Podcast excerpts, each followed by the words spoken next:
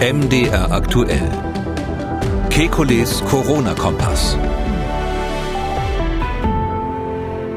Kann man als Geimpfter herausfinden, ob die Impfung auch wirklich wirksam ist? Können Schnelltests so geschickt eingesetzt werden, dass der PCR-Test über kurz oder lang überflüssig wird? Gibt es Neues bei der Erforschung von Medikamenten gegen Covid-19? Und sorgen die Kontaktbeschränkungen in diesem Winter dafür, dass unser Immunsystem schlechter gerüstet ist für kommende Jahre?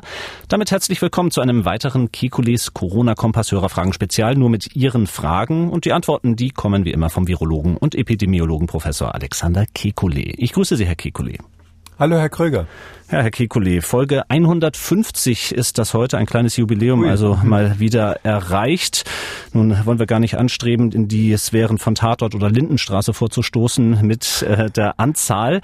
Aber diese etwas gekünstelte Überleitung äh, kommt zu unserer ersten Frage, nämlich Rene Schulz aus Chemnitz, der hat sich auch sehr mit den Zahlen beschäftigt und hat nochmal zurückgeschaut auf das Infektionsgeschehen im November und im Dezember. Im November, sagt er, kam der Lockdown light und stabilisierte die täglich registrierten Neuinfektionen etwa bei 18.000 im Wochenmittel. Dann kam der Dezember und da gab es einen bislang nicht erklärten Anstieg der Neuinfektionen auf so etwa 25.000 im Wochendurchschnitt. Seine Frage lautet, hat dieser Anstieg bereits etwas mit der britischen Mutation B117 zu tun oder gibt es dafür andere Ursachen? Schließlich wurde in Großbritannien die Mutation bereits im September das erste Mal entdeckt. Ja, das ist eine sehr kluge Frage, das wissen wir nicht genau. Also äh, die Daten, die wir vom Robert Koch Institut haben, sagen, dass zu diesem Zeitpunkt ähm, die britische Variante noch nur in sehr kleiner Größenordnung in, in Deutschland vorhanden war. Ähm, aber es wurde natürlich zu der Zeit auch kaum gesucht. Kann sein, dass ein Teil dieser Infektion tatsächlich schon die britische Variante war. Ähm, andererseits haben wir natürlich auch ähm, das Problem gehabt, dass ähm, vor Weihnachten aus verschiedenen Gründen da die, sage ich mal, die Compliance, das Mitmachen nicht mehr so funktioniert hat. Ähm, und die Maßnahmen wurden ja dann auch nochmal verschärft, so dass möglicherweise es auch einfach damit zusammenhing, dass, dass wir in Deutschland zu dem Zeitpunkt nicht so gut ähm, darauf geachtet haben, uns zu schützen. Aber ja, es ist auch möglich, dass die britische Variante da eine Rolle gespielt hat. Ähm, äh, das wurde aber eigentlich vom Robert Koch Institut bisher ausgeschlossen. Hm. Nun gibt es ja nicht nur die britische Variante, auch von der südafrikanischen ist hierzulande schon die Rede. 1,5 Prozent hat das Robert Koch Institut in äh, seinen Zahlen festgestellt in dieser. Woche. Und mit diesen Mutationen, damit beschäftigt sich auch diese Anruferin, die ja, ein bisschen Hintergrundwissen dazu haben möchte. Ist das alles im Endeffekt immer noch als eine Virusklasse so, so anzusehen? Oder ist es schon wie bei Hepatitis A, B, C, D, E, dass es einfach ganz verschiedene Typen sind? Also sind die Mutationen noch zu einer Gruppe, einer Klasse zu, zu zählen? Also in der Virologie ist das mit den Spezies nicht so einfach wie sonst in der Biologie. Also die Arten. Ähm, wir sprechen ja nicht von Klassen, sondern von Arten auf dieser Ebene. Ähm, sonst sagt man ja in der Biologie, ähm, eine Art, äh, zwei Tiere gehören dann zur gleichen Art, wenn sie sich miteinander paaren können und die Nachfolger, die Nachkommen auch wieder fruchtbar sind. Ähm, deshalb sind Pferde und Esel nicht die gleiche Art, weil die können sich zwar paaren, aber die Nachfolger sind, wie man weiß, nicht immer fruchtbar. Bom. Bei den Viren ähm, ist das nicht so sauber definiert. Also wir äh, diskutieren alle paar Jahre wieder, wie man jetzt Virusarten genau beschreiben soll. Ähm, wir sprechen da eigentlich von so einer Quasi-Spezies, also Quasi-Art, weil jedes einzelne Virus in so unendlich vielen Varianten vorkommt. Selbst in einem einzelnen Patienten, wenn der zwei Wochen lang krank ist, kann man oft am Ende dieser zwei Wochen das Virus kaum noch mit dem vergleichen, was ihn am Anfang mal infiziert hat. Und diese, diese Quasi-Spezies, also ich sag mal so diese Räume von Möglichkeiten, in denen sich die Viren so bewegen, die werden halt ungefähr in Arten eingeordnet. Und da ist es so, das aktuelle Virus hat die Bezeichnung und heißt SARS-CoV-2. Das ist eigentlich ganz, ganz eng verwandt mit SARS-CoV-1, also dem Virus des SARS-Virus aus 2003. Was man durchaus diskutieren könnte, ist, ob wenn man jetzt diese ganzen Varianten anschaut, nicht möglicherweise man dann sagen müsste, na ja, die ursprüngliche Wuhan-Variante, was da in Wuhan mal ausgebrochen ist und ja letztlich die ganze weltweite Pandemie verursacht hat, war vielleicht auch nur eine Variante von dem SARS-Virus aus 2003. Also so weit ist der Begriff. Und weil der Begriff so weit ist, heißt die Antwort also dann kurz, ja, das ist alles immer noch die gleiche Art, sondern im Gegenteil, man kann sogar überlegen, ob SARS-1 und SARS-2 wirklich auseinandergehalten werden müssen oder ob das nur äh, verschiedene Erscheinungsformen des gleichen Virus sind, was da wieder aufgetaucht sind, ist, ähm, die Erkrankungen sind ja auch extrem ähnlich. Also die SARS-Erkrankung von 2003 und das sogenannte Covid-19, ähm, das ist eigentlich klinisch völlig die gleiche Erkrankung mit etwas unterschiedlichem Schweregrad. Äh, und wenn das SARS damals länger geblieben wäre, das ist ja nach sechs Monaten verschwunden, dann hätte das natürlich auch irgendwann Varianten gebildet, so wie jetzt. Aber das ist ganz was anderes als diese äh, genannten Unterschiede, die es zum Beispiel bei Hepatitis A, B, C gibt. Das sind echt ganz unterschiedliche Viren, die dann auch zu ganz unterschiedlichen Virusfamilien gehören. Jessica Carola hat noch eine Nachfrage zu unserer letzten Hörerfragensendung vor einer Woche. Lieber Herr Professor Kekulé, können Sie noch etwas ergänzen zur Bedenklichkeit oder Unbedenklichkeit der Nanolipidpartikel in den mRNA-Wirkstoffen? Ich dachte immer, Nanopartikel im Körper hätten ein schwer einzuschätzendes Risiko, da sie Zellwände passieren können, die für normale Lipide unpassierbar sind. Ich wäre Ihnen sehr dankbar, wenn Sie erklären könnten, warum im Impfstoff Nanolipide verwendet werden und inwiefern diese eventuell ein Risiko für den Geimpften darstellen. Ja, diese riskanten Nanopartikel, von denen da manchmal die Rede ist, das sind natürlich solche, die jetzt nicht sofort biologisch abbaubar sind. Da ist es in der Tat so, dass solche ganz kleinen Partikel, zum Beispiel im Feinstaub, ähm, uns Sorgen machen, weil da kennen wir das, wenn man atmet und Feinstaub einatmet, dann können ab einer ganz, äh, ab einer minimalen Grenze, Größengrenze, können diese Partikel dann problemlos ins Blut äh, penetrieren, können vom Blut dann auch in alle Organe wandern und ähm, daher stammt wahrscheinlich diese Information, dass Nanopartikel gefährlich sind. Das sind aber dann Partikel, die, die eben nicht abgebaut werden, sondern die, die sozusagen chemische Substanzen sind und keine biologischen. Und hier ist es aber so, das sind äh, eigentlich kleine Fetttröpfchen, die ähm, zersetzen sich tatsächlich völlig. Also das ist äh, passiert im Körper sonst auch öfters mal, dass im Blut irgendwo ganz kleine Fetttröpfchen in der gleichen Größenordnung existieren. Die werden dann typischerweise von Fresszellen verspeist, ähm, wenn sie irgendwo sind, wo sie nicht hingehören. Und ähm, im Normalfall war es das dann. Äh, bei diesen speziellen Impfstoffen ist es so, dass man quasi will, dass die aufgenommen werden von Fresszellen oder auch von anderen Zellen, ähm, weil dann äh, diese RNA, die da innen drinnen ist, freigesetzt wird. Und dann kommt es eben dann zu der Situation, dass diese, diese RNA äh, umgewandelt wird in ein Protein.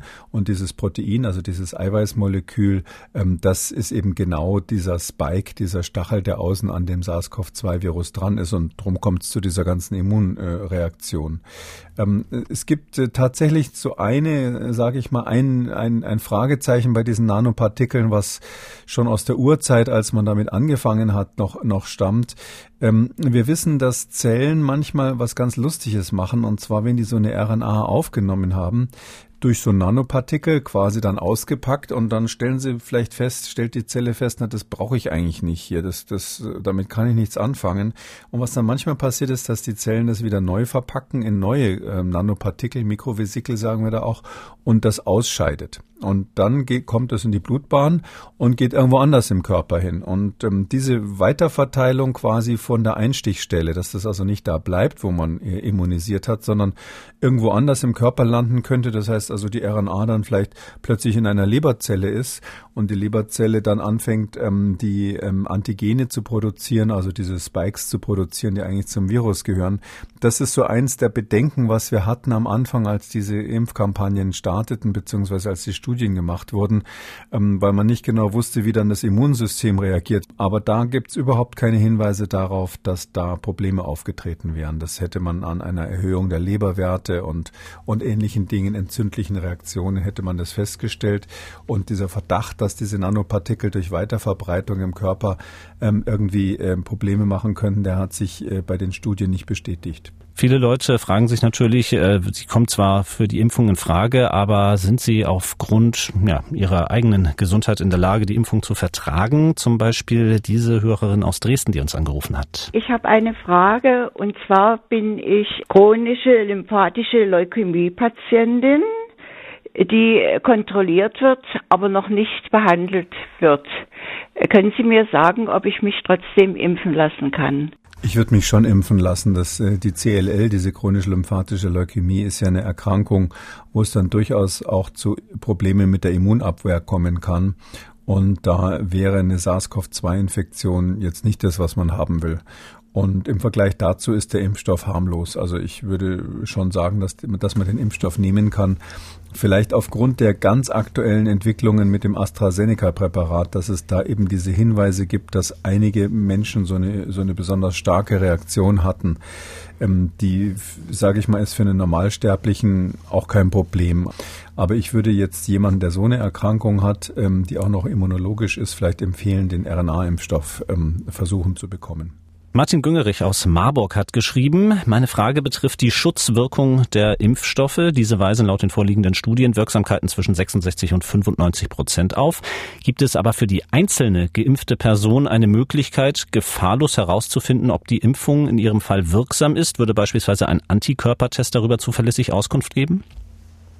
Nee, also das weiß man nicht. Das ist ja auch immer die Schwäche dieser Studien. Äh, das sind immer Mittelwerte, das ist immer die Statistik. Und ähm, der Einzelne kann es an den Antikörpern nicht feststellen. Ähm, man kann Antikörpertests machen, ja, aber die äh, sind mal höher und verschwinden dann bei einigen Patienten nach oder bei einigen Probanden dann nach, sage ich mal, drei, vier Monaten. Und wir gehen aber davon aus, dass die trotzdem noch immun sind. Das liegt daran, dass das Immunsystem hier auf diese Impfung in der Weise reagiert, dass es zunächst diese Antikörper macht, zusätzlich auch diese sogenannten zytotoxischen T-Zellen, also eine besondere Sorte von weißen Blutkörperchen, die also auch ähm, dann Zellen angreifen können, wo das Virus drinnen ist. Und diese akute Reaktion, die hört aber nach ein paar Tagen auf und dann auch nach ein paar Wochen oder Monaten verschwinden quasi diese aktiven Truppen und es gibt nur noch ähm, Gedächtniszellen, wie wir die nennen, die irgendwo im Körper darauf warten, dass vielleicht eines Tages das Virus wiederkommt. Das ist sozusagen der Pandemieplan des, des Organismus, der dann in der Schublade liegt. Und wenn das gleiche Virus dann nochmal kommt, dann können diese Gedächtniszellen dafür sorgen, dass in kürzester Zeit wieder Antikörper produziert werden. Die sind dann auch besonders ähm, spezifisch, also die haben eine besonders hohe Bindungskraft, weil immer nur diejenigen Gedächtniszellen aufgehoben werden, die besonders gut zu dem Virus gepasst haben. Also findet so eine Art Optimierung statt. Ähm, und das gleiche gilt für diese zytotoxischen T-Zellen.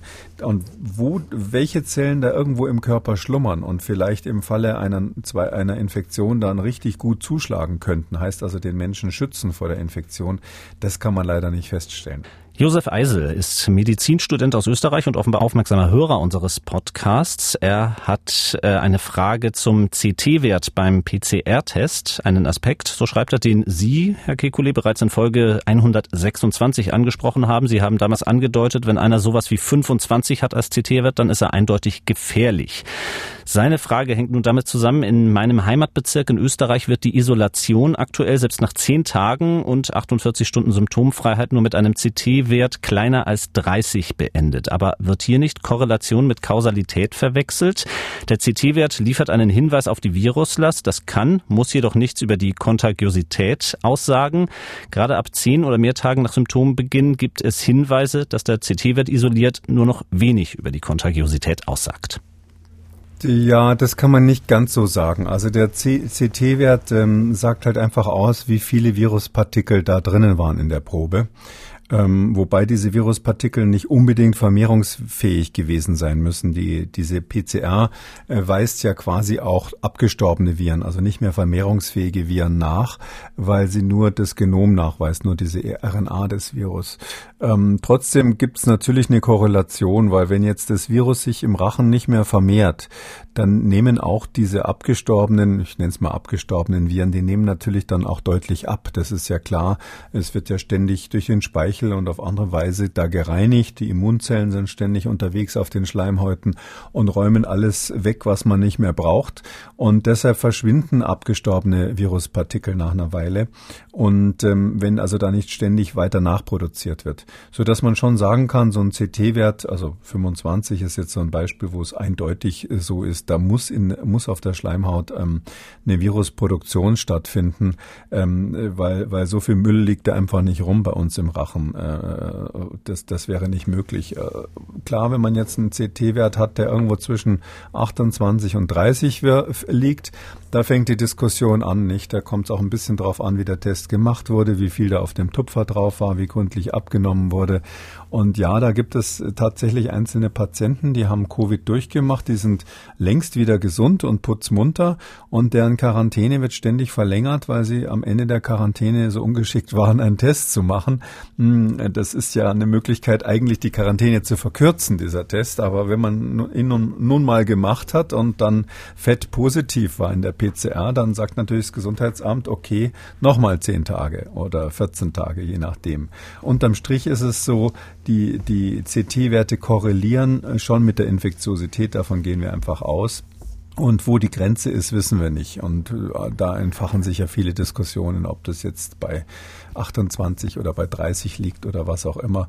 Da kann ich auch nichts dazu beitragen, weil das wirklich in jedem Labor ein bisschen anders festgestellt wird. In dieser Woche hat der Bundesgesundheitsminister angekündigt, ab 1. März soll es kostenlos in Apotheken Schnelltests geben hier in Deutschland. Und äh, mit den Schnelltests verknüpft diese Anruferin auch eine gewisse Hoffnung. Wenn jetzt demnächst alle Risikogruppen, also vor allem die 80 plus, geimpft sind. Ist es dann überhaupt noch notwendig, dass wir diese PCR-Tests in diesem großen Umfang als Hauptsteuerungsinstrument nutzen? Weil entscheidend sind doch, dass dann die Todeszahlen und die schweren Erkrankungen sinken.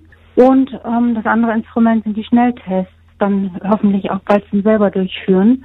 Wäre das eine Möglichkeit, also diese PCR-Tests nun endlich mal irgendwann aufzugeben? Naja, also grundsätzlich ist das ähm, die Idee des Smart-Konzepts, kann man sagen. Äh, wenn, wenn bei S die, die äh, Alten geschützt sind, also die Risikogruppen geschützt sind und man Masken hat, aerogene Infektionen äh, weitgehend vermeidet, schnell nachverfolgt ähm, und dann eben massiv testet im Sinne von Tests, die für jedermann zur Verfügung stehen, ähm, da hat man dann den Zustand, ähm, dass man eigentlich stabil aus so einem Lockdown raus kann, ohne dass die Fallzahlen wieder hochgehen und zwar auch mit den Mutanten.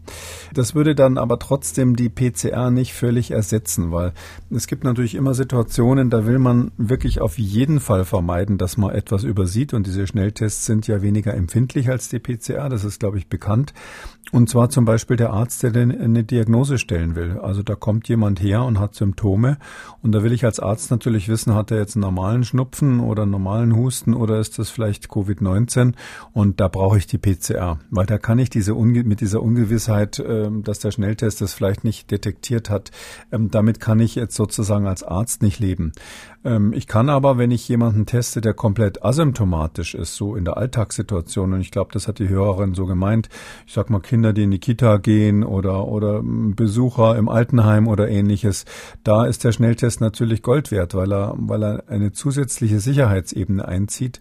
Und ja, je mehr Menschen geimpft sind, ähm, desto äh, stärker spricht es auch für diese breite Anwendung der Schnelltests, weil dann natürlich die Wahrscheinlichkeit, dass man da hm, quasi die Schleusen öffnet und die Leute unvernünftig werden und sagen, jetzt habe ich mich schnell getestet, die nächste Woche mache ich jetzt äh, sieben Tage Party, die ist dann einfach nicht mehr so hoch. Und wenn das einer wirklich machen sollte, dann trifft er halt hoffentlich da äh, auf nicht so viele Ungeimpfte. Also klar, mit zunehmender äh, Immunisierung der Bevölkerung kommen wir in so einen Modus rein, wo wir mit Schnelltest, aber eben auch plus Maske, plus Vermeidung von Superspreading in geschlossenen Räumen können wir, ähm, meine ich, ähm, stabil durch diese Pandemie segeln.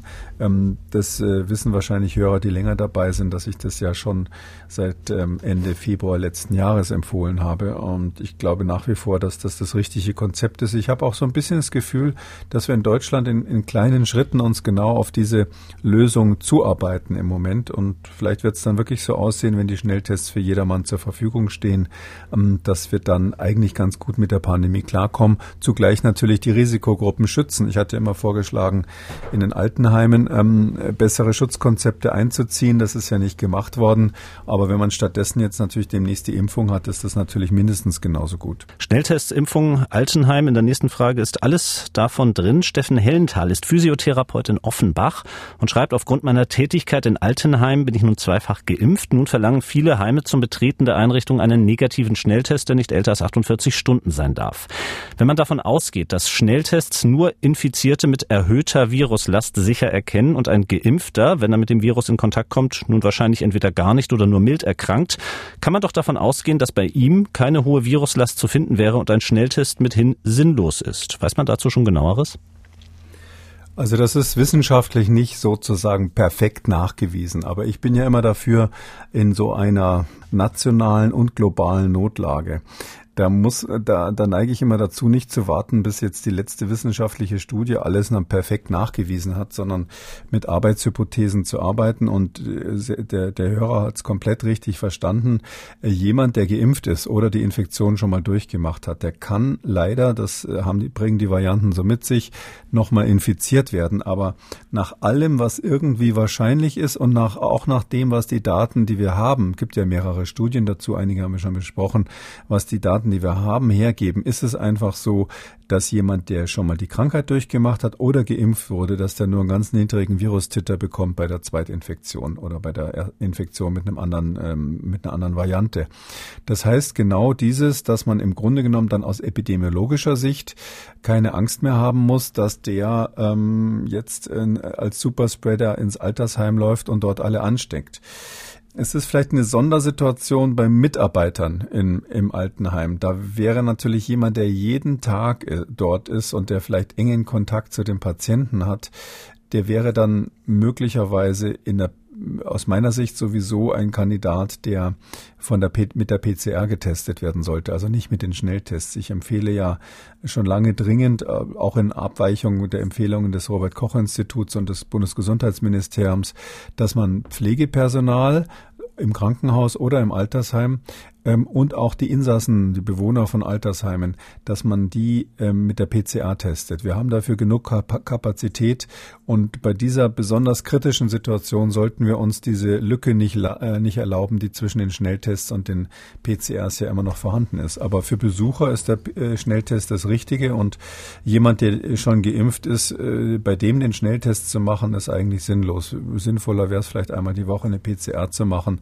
wenn man, wenn man wirklich absolut sicher gehen will. Epidemiologisch, wenn ich das zu entscheiden hätte, würde ich wahrscheinlich sagen, dieses Restrisiko nehmen wir jetzt erstmal in Kauf und gar keine Tests bei solchen Personen machen, solange bis irgendwo vielleicht mal sich herausstellen sollte, dass, dass man sie doch braucht. Also ich würde es quasi, wenn Sie so wollen, ähm, an der Stelle, äh, weil das Risiko wirklich minimal ist, ähm, erstmal drauf ankommen lassen, genau beobachten, ob die Geimpften denn tatsächlich irgendwo jemanden mal anstecken und wenn es irgendwo auf der Welt passiert, dass ein Geimpfter jemanden anders ansteckt, dann wird das sofort publiziert. Und das wäre dann quasi die Alarmanlage, wo ich dann umschalten würde und wieder mit der PCR testen würde. Aber sonst würde ich es wahrscheinlich jetzt erstmal drauf ankommen lassen. Mhm. Nun haben wir in den letzten Minuten schon den Werkzeug- oder Instrumentenkoffer im Kampf gegen die Pandemie ordentlich ausgepackt. Ähm, eine Etage in diesem Werkzeugkoffer, äh, die fehlt noch ein bisschen. Die vermisst auch Kurt Edwig aus Dresden. Hier seine Frage. Warum wird so wenig für Medikamente zur Behandlung der Covid-Erkrankungen getan? Täuscht mich dieser Eindruck? Wie ist Ihre Einschätzung dazu und wie ist nach Ihrer Einschätzung der Stand bei der Medikamentenentwicklung? Können wir in der nächsten Zeit hier auf Erfolge hoffen? Meines Erachtens ist es genauso wichtig wie prophylaktische Impfungen. Ja, das mit der Therapie ähm, ist einfach schwierig, weil wir bei Viren immer die Situation haben, dass es nur ganz wenige Wirkprinzipien gibt, die wirklich funktionieren. Jeder weiß ja, dass man sich bei Herpesbläschen eine Creme auf die Lippe schmieren kann. Das ist so ein Beispiel, wo wir durch Zufall, durch Glücksfall eigentlich was Antivirales haben, ein Mittel, was gegen Viren wirkt. Ähm, es gibt auch tatsächlich ein Mittel, was gegen Influenza-Viren wirkt, ähm, oder zwei Mittel tatsächlich, und ähm, die helfen aber nicht gegen mutierte Influenza-Viren. Aber bei, bei, bei, bei den jetzigen Coronaviren gibt es das einfach nicht. Da gibt es keine antiviral wirksamen Prinzipien. Und darum hat ganz am Anfang dieser Pandemie die Weltgesundheitsorganisation in dem Fall eigentlich was sehr Gutes gemacht. Die hat gesagt, jetzt machen wir das so, jetzt ziehen wir alles aus den Schubladen, was wir irgendwie haben, wo wir den Verdacht haben, dass es vielleicht wirken könnte gegen dieses äh, Covid-19, also zur Therapie von Covid-19 und ähm, probieren das aus. Und das ist also gemacht worden und da sind ja nach und nach alle Kandidaten durchgefallen. Und neue Medikamente zu entwickeln, das ist eben eine Sache, die dauert wesentlich länger als einen Impfstoff zu machen. Da muss man wirklich ein neues Wirkprinzip finden und das ist äh, meines Erachtens aussichtslos, äh, das jetzt während der Pandemie, also ich sag mal so im nächsten Jahr noch auf die Beine zu stellen. Darum war der Ansatz der WHO an der Stelle richtig. Man kann aber vielleicht auch sagen, ähm, äh, was was, was funktioniert, ist ja einfach die gute alte Intensivmedizin.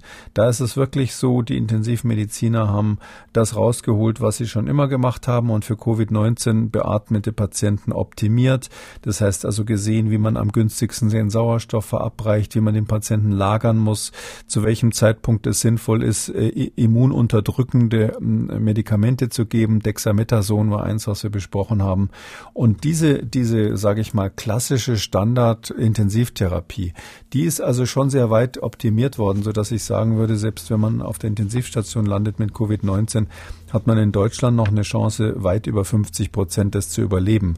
Ähm, das ist, ist wirklich eine Leistung dieser, dieser, sage ich mal, dieser Disziplin, ähm, ohne ganz ohne neue Medikamente das so weit hinzubekommen. Aber sozusagen das Silver Bullet, wie man dann auf Englisch sagen würde, mit dem wir das Virus quasi ausknipsen können, äh, sowas werden wir nicht kriegen während dieser Pandemie, weil das viel zu aufwendig aufwendig wäre in der Entwicklung. Zum Abschluss äh, schauen wir gemeinsam mit unserem Hörer Matthias Rosenau noch äh, über die Pandemie hinaus.